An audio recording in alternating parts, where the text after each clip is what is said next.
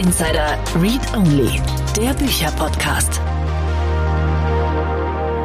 Und herzlich willkommen zur heutigen Folge von Startup Insider Read Only. Schön, dass du wieder dabei bist. Mein Name ist Annalena Kümpel und ich interviewe für dieses Format Autorinnen und Autoren von Businessbüchern, die für euch relevant sind. Für die heutige Folge habe ich mit Theresa Hertwig gesprochen und wenn du schon länger dabei bist, dann kommt dir der Name bekannt vor. Die war nämlich vor einer Weile, vor ungefähr einem Jahr, schon mal als Interviewgast hier und hat jetzt ein neues Buch geschrieben. Das heißt Produktivität braucht kein Büro und der Titel sagt ganz genau, worum es geht. Theresa und ich sprechen gleich darüber, warum das Thema Remote Work eigentlich so polarisierend ist, warum Menschen das entweder so ganz krass verlangen oder total dagegen sind. Wir sprechen so ein bisschen über rechtliche Rahmenbedingungen und ganz viel darüber, wie man in einem Remote oder in einem hybriden Arbeitssetting auch Kultur erhalten kann und für welche Unternehmen das mit welchen Mitteln möglich ist. Es ist wirklich ein spannendes Gespräch geworden und wir starten direkt rein. Ich wünsche dir ganz viel Spaß mit Theresa Hertwig.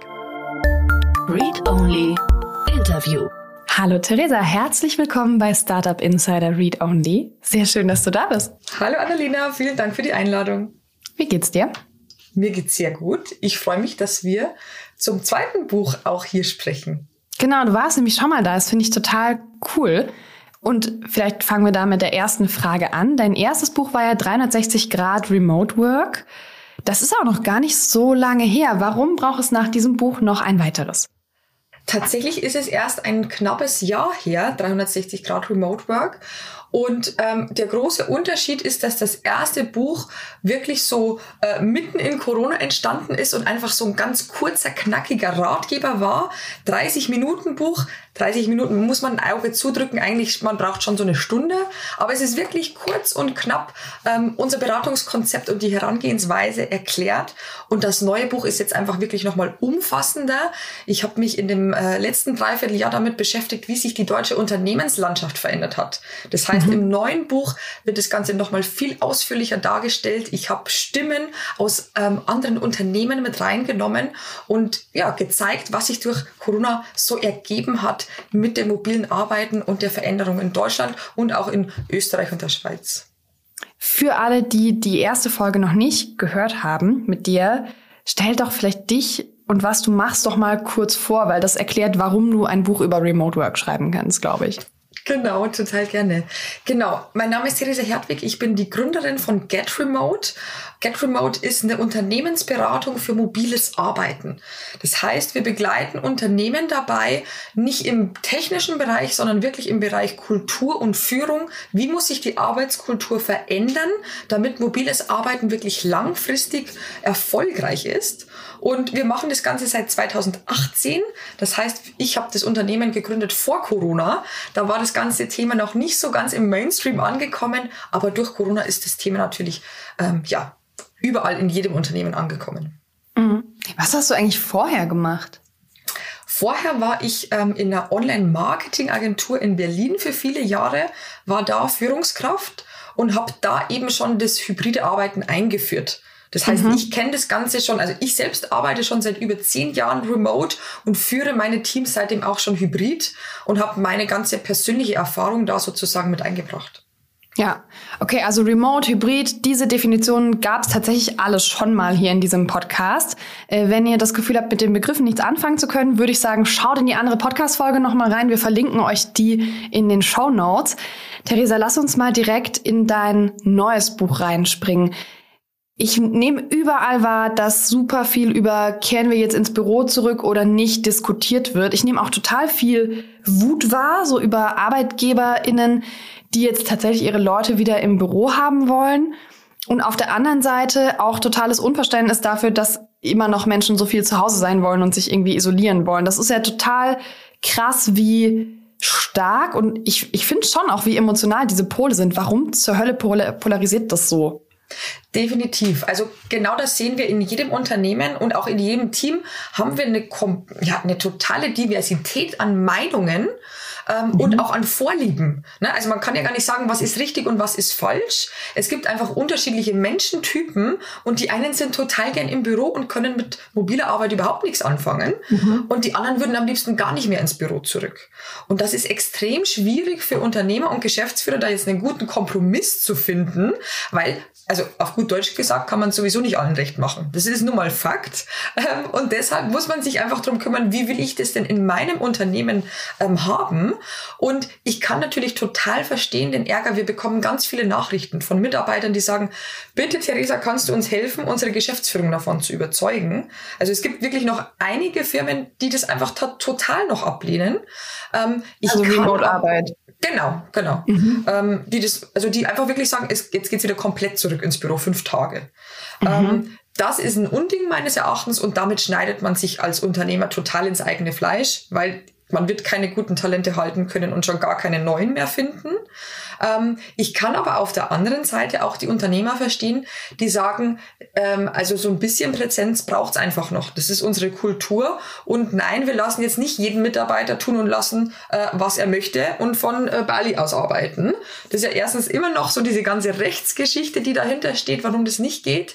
Ähm, und ich persönlich würde es auch einem Unternehmen, das aus einer klassischen Präsenzkultur kommt, gar nicht empfehlen, auf einmal in eine 100% Remote-Struktur zu über, überzugehen, sondern einfach wirklich einen guten Mittelweg zu finden und von dort das Ganze weiterzuentwickeln.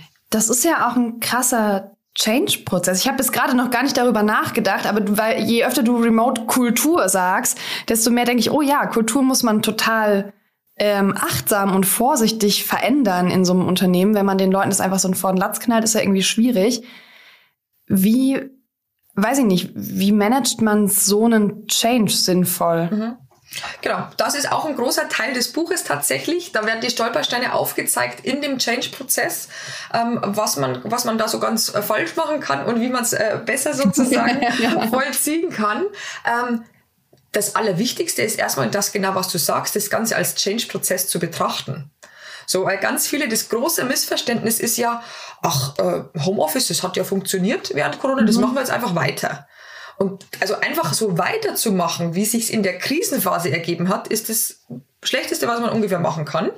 Ähm, das heißt, auch Unternehmen, die ganz positiv gesinnt sind und sagen, ja, es gibt weiterhin mobile Arbeitstage, das ist toll, aber nicht einfach so weiterlaufen lassen, wie es quasi zufällig sich ergeben hat, sondern das Ganze schon ein bisschen bewusster gestalten und da wirklich einen Change-Prozess draus machen, den ja, wo wir alle Mitarbeiter erst einbinden und wo wir auch sehen, das ist ein lebendiger Prozess.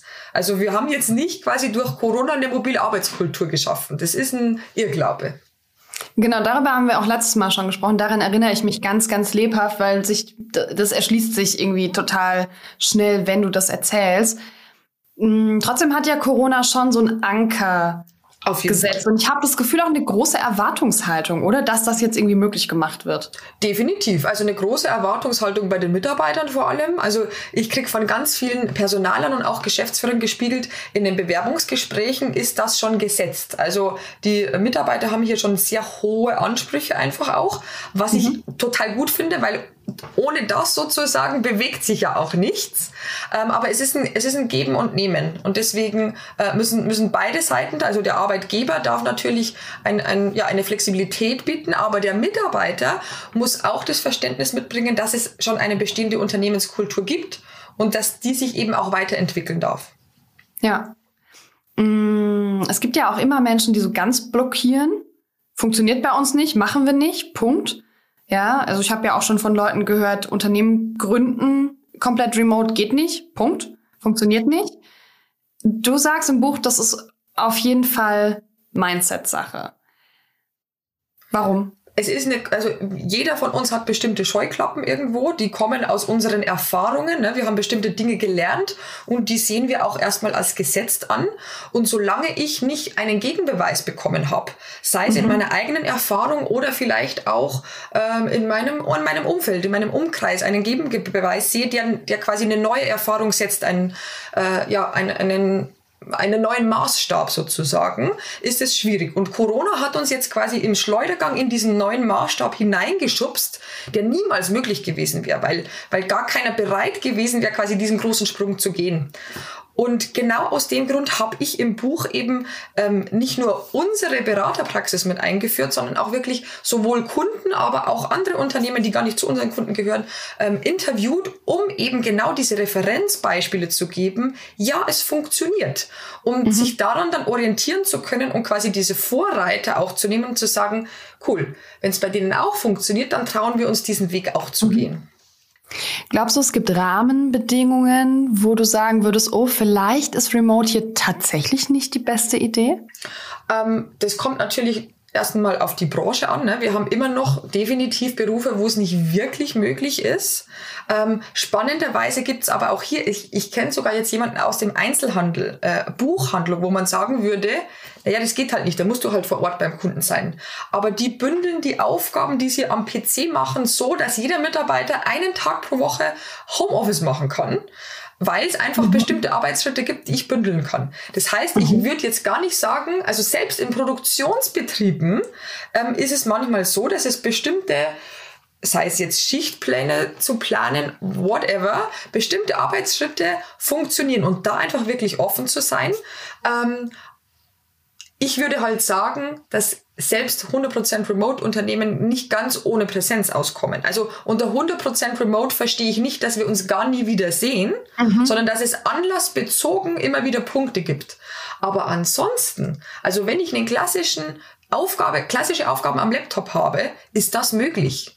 Weil mhm. auch viele denken, naja, so Workshops, manche Kunden fragen uns ja auch an und denken, wir kommen dann für die Workshops ins Büro, vor Ort in das Unternehmen. Unsere komplette Beratung findet auch remote statt. Wir sind kein einziges Mal im Unternehmen, sondern wirklich nur virtuell, um auch hier ein Referenzbeispiel zu liefern. Und äh, wenn dann der Betriebsrat dabei ist, die Geschäftsführung, das obere Management, sind die oft total begeistert, weil sie sehen, was ist denn virtuell überhaupt möglich. Mhm. Und deswegen fällt mir jetzt tatsächlich kein Beispiel ein, wo ich sage, da ist es überhaupt, da funktioniert es überhaupt nicht, wenn es nicht gerade äh, quasi an einer Maschine zu arbeiten ist. Ja, oder so direkt an Menschenpflege und so ist ja doch auch oft schwierig. Genau, genau.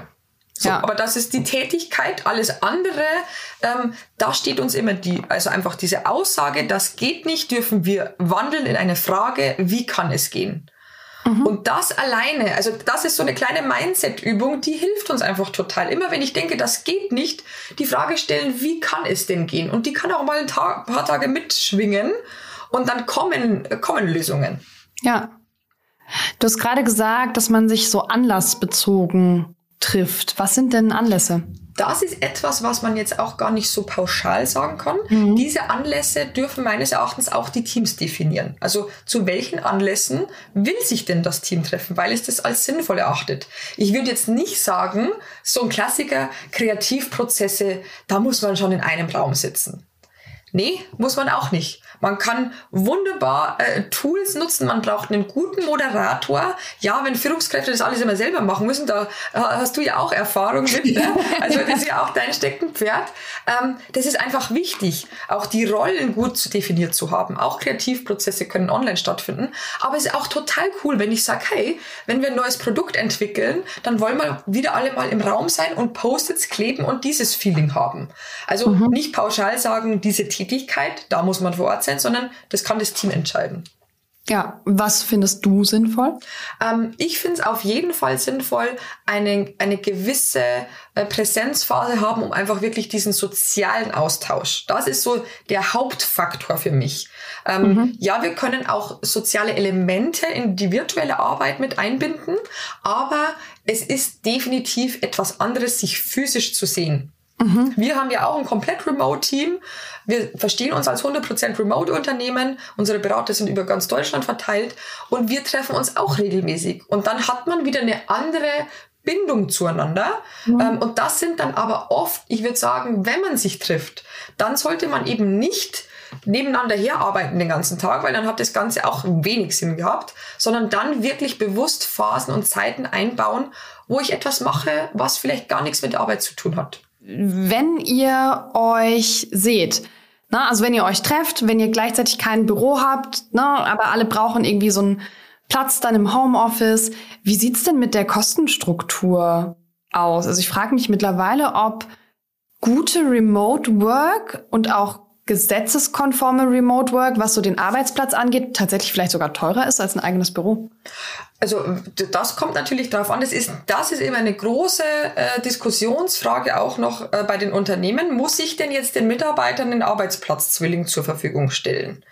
Ähm, und das wird ganz unterschiedlich gehandhabt. Wir haben tatsächlich Unternehmen, die sagen, die stellen äh, auch zu Hause zwei Bildschirme hin und die zahlen auch den Tisch und den Stuhl und, und sonst was, weil die sagen, ich will einfach, dass die Mitarbeiter top zu Hause ausgestattet sind.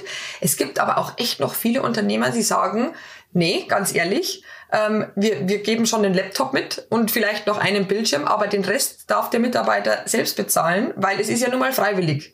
Viele Unternehmen haben ja im, mhm. vor Ort im Büro. Ähm, bei den Remote-Unternehmen ist es auch unterschiedlich. Ähm, dadurch, dass wir dann natürlich auch viele Leute haben, die vielleicht tatsächlich am Reisen sind, ne, dann brauche ich gar nicht in meinem Homeoffice so das Klassische. Auch ich habe ähm, eine Beraterin, ähm, ist tatsächlich einfach, die, die wohnt in ihrem, ihrem Haus, hat, hat ein Kind und hat da wirklich einen festen Arbeitsplatz. Mhm. Das stellen wir zur Verfügung. Ähm, aber ich habe auch eine Beraterin, die ist relativ viel unterwegs. So, und da macht es überhaupt gar keinen Sinn. Ähm, die hat wirklich einfach, die hat natürlich ähm, einen Laptop-Ständer, damit das Ganze ergonomisch ist. Äh, also das heißt, das machen wir jetzt ganz persönlich von der, ja, von der Situation unseres Mitarbeiters abhängig. Mhm, okay, also das heißt, man kann das so handhaben, wie es gerade passt. Wie ist es bei euren Kunden? Also was beobachtest du da? Also da ist es tatsächlich meistens so gehandhabt, dass es ähm, oft eine, ähm, also eine Pauschale gibt, dass es eine, ein Budget gibt pro Mitarbeiter. Das ist eigentlich ganz smart, weil jeder hat ja was anderes zu Hause schon zur Verfügung. Und wenn ich jetzt jedem einen, einen Stuhl hinstelle und der hat aber vielleicht ist da schon gut ausgestattet, ähm, ist es manchmal eine gute Lösung, ein Budget freizugeben und der Mitarbeiter kann dann frei entscheiden, was mhm. davon brauche ich denn noch überhaupt? Mhm. Weil, was ja die Krux auch wieder hier ist, was passiert denn natürlich, wenn der Arbeitgeber jetzt einen kompletten Arbeitsplatz Zwilling für zu Hause stellt? Dann will ich ja auch, dass der Mitarbeiter da sitzt. Ne? Mhm. Ähm, und mobiles Arbeiten bedeutet ja eben nicht, wie wir ähm, in der Begriffsdefinition im letzten Podcast schon hatten, bedeutet eben nicht, ich muss an meiner Mailadresse sitzen, sondern mhm. mobiles Arbeiten soll ja eigentlich die Möglichkeit aufmachen, ich kann auch mal in einem Coworking Space sein.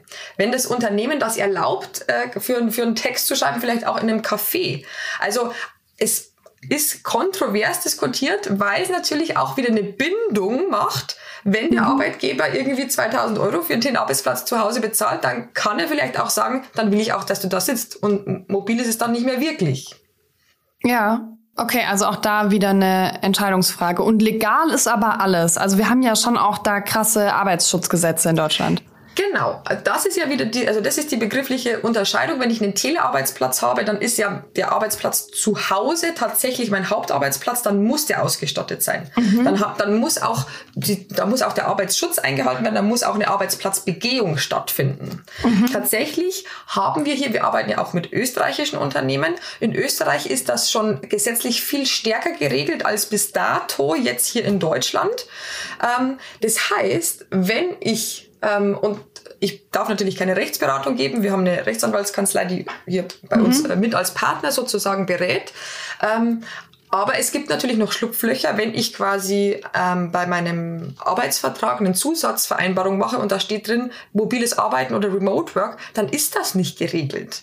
Dann gibt's ah, okay. nicht die Vorschrift. Bei dem mhm. Wort Homeoffice ist es dann schon wieder eher, aber es, also das wird mit Sicherheit kommen. Ähm, ich bin gespannt, äh, wie es definiert wird. Aber bis dato, wenn ich sage, ich, hab, ich erlaube ein paar mobile Arbeitstage und mein Mitarbeiter hat vor Ort im Büro einen festen Arbeitsplatz, den er jederzeit nutzen kann, mhm. ähm, dann muss ich keinen Arbeitsplatz-Zwilling stellen als Arbeitgeber. Wenn ich jetzt aber sage, okay, wir führen Desk-Sharing ein, auch das haben wir ein bisschen im Buch thematisiert, ja. ähm, ist nicht immer beliebt bei Mitarbeitern, aber ist ja manchmal eine Lösung. Ähm, wenn der Mitarbeiter Homeoffice machen muss, weil er an bestimmten Tagen nicht ins Büro kommen kann, weil ich eben Desk-Sharing eingeführt habe und nicht alle Mitarbeiter Platz haben, dann sieht es schon wieder anders aus, weil dann ist es ja gar nicht freiwillig, sondern dann ist es vorgegeben vom Unternehmen, dass außerhalb des Unternehmens gearbeitet werden muss. Genau, aber da befinden wir uns an vielen Stellen noch in so einer nicht vollends definierten ähm, Gesetzeslage. Okay. Gut, dann wechseln wir von Paragraphen zu Spirit. Und gucken wir uns mal das Thema Kultur an. Also das ist ja ein Riesending. Die große Frage, wie komme ich denn gut in so ein Unternehmen rein und wie erhalte ich denn auch eine Unternehmenskultur? Wie baue ich eine auf? Wie shifte ich eine, wenn Menschen so weit weg voneinander sind? Und da nehme ich schon auch wahr, das ist für viele Unternehmen voll das Problem. Also ich kenne super viele Leute, die über Corona irgendwo angefangen haben zu arbeiten und die schon auch sagen, boah, ich weiß irgendwie auch nicht so ganz, wer jetzt meine Kollegen sind und wie das alles so passt. Also die Bindung ans Unternehmen ist viel geringer und in diesem War for Talent will man das ja auf gar keinen Fall. Und ich weiß, du hast so ein paar coole Beispiele auch mitgebracht im Buch. Wie kann man das gut machen? Genau, also da ist auch die, die Problematik, wenn ich einfach eins zu eins übersetze die Arbeit vom Büro dann in die, in die mobile Welt, ins Homeoffice. Mhm. Dann wird meistens einfach, also man arbeitet entweder fokussiert vor sich hin oder man ist in einem Videocall. So, meistens gibt's dann diese zwei Möglichkeiten. Mhm. Es wird sozusagen gar nicht ausgeschöpft, was überhaupt alles möglich ist, weil die Führungskräfte oft gar nicht diesen Werkzeugkoffer haben. Das heißt, ich muss als Führungskraft viel bewusster diese Bindung herstellen und dazu einfach unterschiedlichste Formate im Endeffekt einführen. Das kann sein, dass ich zu Meetingbeginn, ähm, vielleicht meinst du diese Sachen wie äh, das Stimmungsbarometer einzuführen. Mhm. Also quasi wir kleine Anlässe zu schaffen, dass Kollegen tatsächlich etwas teilen. Ähm, das Stimmungsbarometer wäre zum Beispiel vor einem Meeting, jeder nennt eine Zahl zwischen 1 und 10 Eins bedeutet, ich bin gar nicht gut gelaunt. Zehn bedeutet, ich bin super gut drauf. Und mhm. meistens erzählt dann jeder noch mit ein, zwei Sätzen noch ein bisschen was dazu. Warum bin ich denn diese Zahl? Das passiert ganz automatisch. Und so kriege ich auch ein bisschen mehr mit. Ganz oft sind wir jetzt so ähm, fokussiert in diesen Meetings, die sehr eng getaktet sind, dass wir zu diesem Plausch, der sonst eben ja äh, mal in der Kaffeeküche stattfinden würde, dass wir dazu gar nicht mehr kommen. Mhm. Und virtuelle Kaffeepausen sind oft schon ein bisschen verpönt. Weil ich bin ja eh schon in so vielen Meetings. Soll ja, da ja noch... ich tatsächlich auch wieder rum. Ja, genau. Genau. Ähm, das heißt, es ist, es ist viel wichtiger, diesen sozialen Austausch in anderen kleinen Elementen mit einzubauen. Mhm. Ähm, und zwar nicht nur in der synchronen Kommunikation. Also ich muss mich nicht in einem Videomeeting treffen und dann sagen, so, jetzt tauschen wir uns mal privat aus. So, das ist so ein bisschen sehr gewollt. ja? Ja. Ähm, Hallo, da, heute, jetzt sind wir privat hier. Genau. Wie geht's den Kindern? Ja, genau. Oder auch so dann so eine offene Frage in den Raum gesteht, und wie geht's euch so? Erstmal schweigen, weil wer ist jetzt angesprochen, das ist oft so ein bisschen hakelig. Ähm, und deswegen dürfen wir da viel mehr ähm, auch die asynchronen Elemente nutzen, um Nähe herzustellen. Das hört sich mhm. im ersten Moment immer so ein bisschen komisch an, weil asynchrone Kommunikation oft ein bisschen negativ behaftet ist. Wenn ich aber die Tools, die wir so haben, wie Kollaborationstools, Microsoft Teams Chat, Slack Channel, mhm. was für ein Tool auch immer, das kann man auch wirklich super gut nutzen, um sozialen Austausch herzustellen, indem ich mich eben nicht nur zu Projektinhalten austausche, sondern indem ich auch dort, ähm, wie, den, wie in den Teams-Channel habe, in dem Bilder reingepostet werden. Das machen zum Beispiel ganz viele 100% Remote-Unternehmen. Die mhm. haben dann einfach einen Bot programmiert, der einmal pro Woche irgendeine banale Frage in so einen Team-Channel reinhaut. Zum Beispiel, also entweder sei es, was hast du am Wochenende gemacht und dann posten alle ihre Bilder drunter oder was ist denn mhm. gerade eure Netflix-Lieblingsserie? Also das können so ganz banale Fragen sein und da kann mitmachen, wer will, wer keine Lust darauf hat, muss das nicht. Ja. Aber so können wir mit so ganz kleinen Nuggets einen Austausch schaffen, wo wir eben nicht alle synchron in einem Meetingraum sitzen müssen. Ja. Wer macht's richtig gut? Von wem kannst du erzählen? Wer sind deine Best Practices? Also ähm, definitiv ein paar Best Practices ähm, ist die OTL Akademie, ein großes 100% Remote-Unternehmen. Ähm, auch ein deutsches Unternehmen ist äh, Frontastic, äh, die sind auch im, im Buch mit drin. Ähm, und die Solid Mind. Solid Mind ist auch sehr gewachsen, die habe ich schon viele Jahre jetzt begleitet. Mhm. Auch ein 100% Remote-Unternehmen, die dann auch immer wieder Workations machen. Also ich habe sie jetzt gerade gesehen, ich verfolge sie ja immer. Ähm, mhm. Die sind gerade auf, auf Workation gewesen und bringen dann das ganze Team zweimal im Jahr an einem schönen Ort zusammen, um dann wirklich dieses Social Bonding sozusagen herzustellen. Ja. Und da kann man sich wirklich viel abgucken. Ähm, gerade Solid Mind hat auch einen eigenen Remote-Blog, wo sie das einfach so ein bisschen mitteilen, wie das in ihrer Welt mhm. aussieht. Ähm, und da haben es manchmal die 100% Remote-Unternehmen leichter, weil die haben von Anfang an so gegründet. Die ziehen genau solche Leute an, die darauf Bock haben. Und von dem her ist ja dieses Hybride manchmal ein bisschen schwieriger, weil du diese zwei Welten noch stärker vereinen musst als jemand, der sich komplett für die eine Welt entschieden hat. Ja. Passt sowas, so Workations, eigentlich mit einem Familienleben zusammen? Also wenn du Väter oder Mütter angestellt hast, für die ist ja so mal zwei, drei, vier Wochen weg sein, weil Portugal schön ist und warm, gar nicht so einfach. Das ist richtig. Äh, vier Wochen Vacation ist tatsächlich auch ähm, gar nicht unbedingt der Zeitraum, um den es meistens geht. Also ja, okay. ähm, das sind tatsächlich oft ein paar Tage bis zu einer Woche, bis zu zwei Wochen. Ähm, mhm. Ich kenne auch Unternehmen, die mieten sich dann einfach mal äh, für einen Monat so eine Villa in Portugal und sagen, es kann sich jeder mal von dem Team einbuchen, dass dann nicht komplett alle da sind, sondern für ein paar mhm. Tage. Ähm, aber auch das ist so eine Unterkunftsfrage. Ich weiß es noch gut. Unternehmen, die sehr jung strukturiert sind, die teilen sich halt dann die Zimmer. Ähm, aber es gibt auch Unternehmen, wie zum Beispiel eben Frontastic, ähm, da ist dann einfach das Durchschnittsalter schon ein bisschen höher und da geht's dann auch um diese Themen. Naja, Familie, kann man dann die Familie mitbringen? Ne? Also gibt's dann eine Vacation, wo vielleicht sogar die Familie mitkommt oder dann will auch jeder Einzelzimmer haben. Das ist dann gar nicht so einfach. Je größer man wird und je älter die, die Struktur ist sozusagen, mhm. desto schwieriger ist es auch, diese Vacations dann tatsächlich zu organisieren. Ja, und ich meine, jetzt haben wir mit Corona damit angefangen irgendwie, also plötzlich macht es, ne, macht es klack und wir hatten diese ganze Remote-Situation, die wir jetzt brauchten. Aber das hat jetzt einen Pfad aufgemacht und ich glaube, wir könnten schon noch mal zurückfragen, müssen wir diesem Remote-Pfad eigentlich folgen? Also warum macht Remote Work eigentlich Sinn? Wo es doch schon auch schön ist, sich hin und wieder mal zu sehen und zusammen zu sein und wo wir doch alle soziale Wesen sind, die gerne mit Menschen in Kontakt sind. Genau, das ist eine sehr gute Frage und also ich bin der Meinung, dass die 100% Remote-Unternehmen weiterhin die Ausnahme bleiben werden. Das ist, ist eine Nische an Unternehmen, die sich bewusst dafür entscheiden, und der Großteil wird in dieser hybriden Welt sein, weil auch mhm. ganz viele Mitarbeiter das total genießen, auch mal wieder im Büro zu sein. Es geht nur darum, bitte halt keine fünf Tage. Also, weil warum sollten wir wirklich diese fünf Tage an diesem einen Ort sitzen? Es, da, dafür gibt es einfach meines Erachtens wirklich keinen Grund mehr. Mhm. Die, die Frage ist tatsächlich für jedes Unternehmen und für jedes Team, in welchem Maß, in welcher, ähm, in welchem Verhältnis will ich eben diese beiden Welten leben. Und da wird sich dann halt vielleicht auch, also die Unternehmenskultur wird sich verändern und dann werden sich auch bestimmte Menschen davon angezogen fühlen. Ähm, und da muss ich mich als Unternehmen einfach positionieren. Wofür stehe ich da? Und ich denke einfach, in einer guten hybriden Lösung habe ich diesen sozialen Austausch vor Ort im mhm. Büro und ich habe die Freiheit, die Flexibilität, ähm, die ich haben möchte für unterschiedlichste Dinge, weil deine Frage war ja gerade, mhm. wozu überhaupt dieses äh, Remote?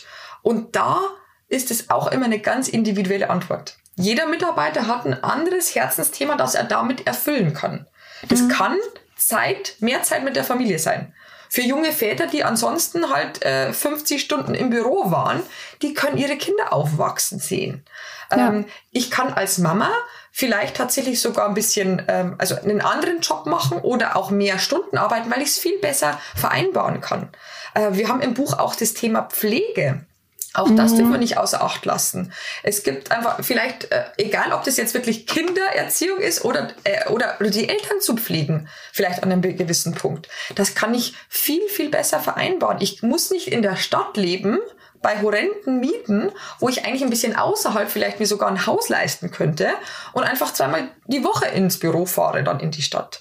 Also es gibt unterschiedlichste ähm, Themen bei den Mitarbeitern. Es kann auch sein, eine, eine Beziehung in einer anderen Stadt, eine Fernbeziehung kann ich ganz anders mhm. führen, wenn ich nicht jeden Tag im Büro sein muss oder zu reisen. Und genau da darf, glaube ich, jeder Mitarbeiter, äh, jeder Arbeitgeber ansetzen, zu sehen, jeder meiner Mitarbeiter befindet sich ja im besten Fall, wenn er länger bei mir ist, in unterschiedlichsten Lebenssituationen. Und wenn ich es als Arbeitgeber schaffe, auf diese Lebenssituationen eingehen zu können, dann ist das einfach die beste Mitarbeiterbindung, die man sich vorstellen kann. Klingt gut. Lass uns mal noch ganz weit in die Zukunft gucken, weil das alles hängt ja schon sehr stark damit zusammen, wie sich überhaupt Arbeiten entwickelt. Und ich meine, damit beschäftigst du dich hauptberuflich. Was ist deine Vision für die Arbeitswelt der Zukunft? Wie sieht die idealerweise aus? Das ist eine total spannende Frage. Ich habe auch ganz äh, im Nachwort haben wir mal so eine Zukunftsvision äh, gemalt, äh, 2050, wenn wir dann einfach wirklich autonom fahrende Fahrzeuge haben.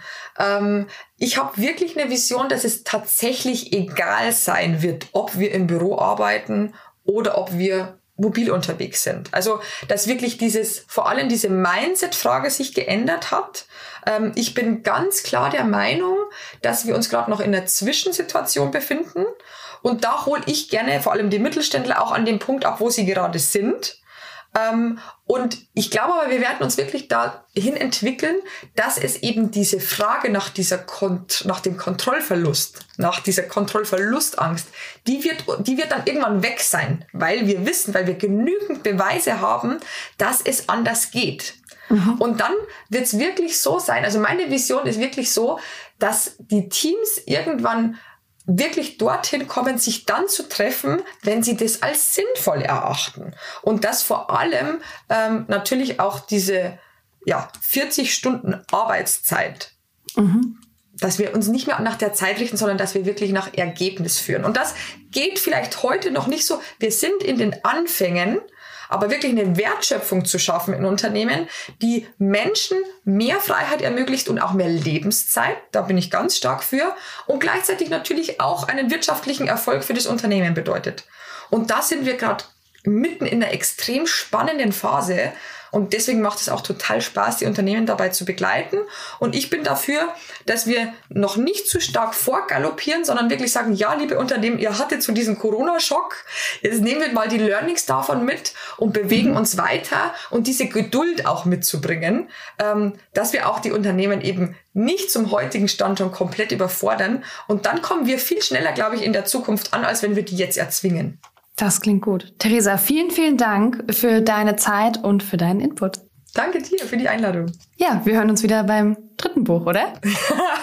Drittes Buch ist erstmal noch nicht in Aussicht. Es ist ja doch immer ein großes Zusatzprojekt, aber vielleicht kommt eins. Irgendwann. Bis dann. Ciao. Tschüss.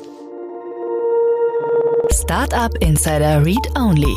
Der Podcast mit Buchempfehlungen von und für Unternehmerinnen und Unternehmer.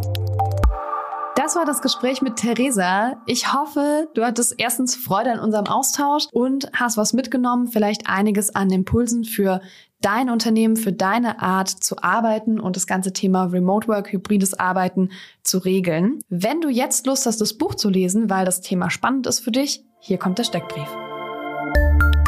Read Only Steckbrief.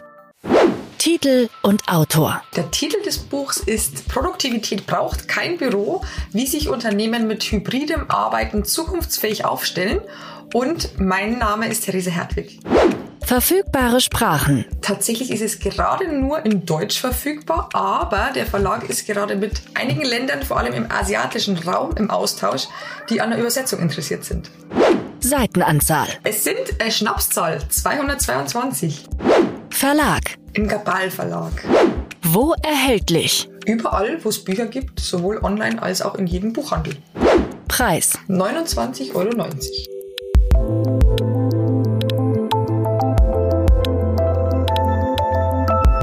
Und damit sind wir am Ende der heutigen Folge Startup Insider Read Only. Ich freue mich sehr, dass du bis hierher dabei warst. Wir hören uns nächsten Sonntag. Ich wünsche dir eine fantastische Woche.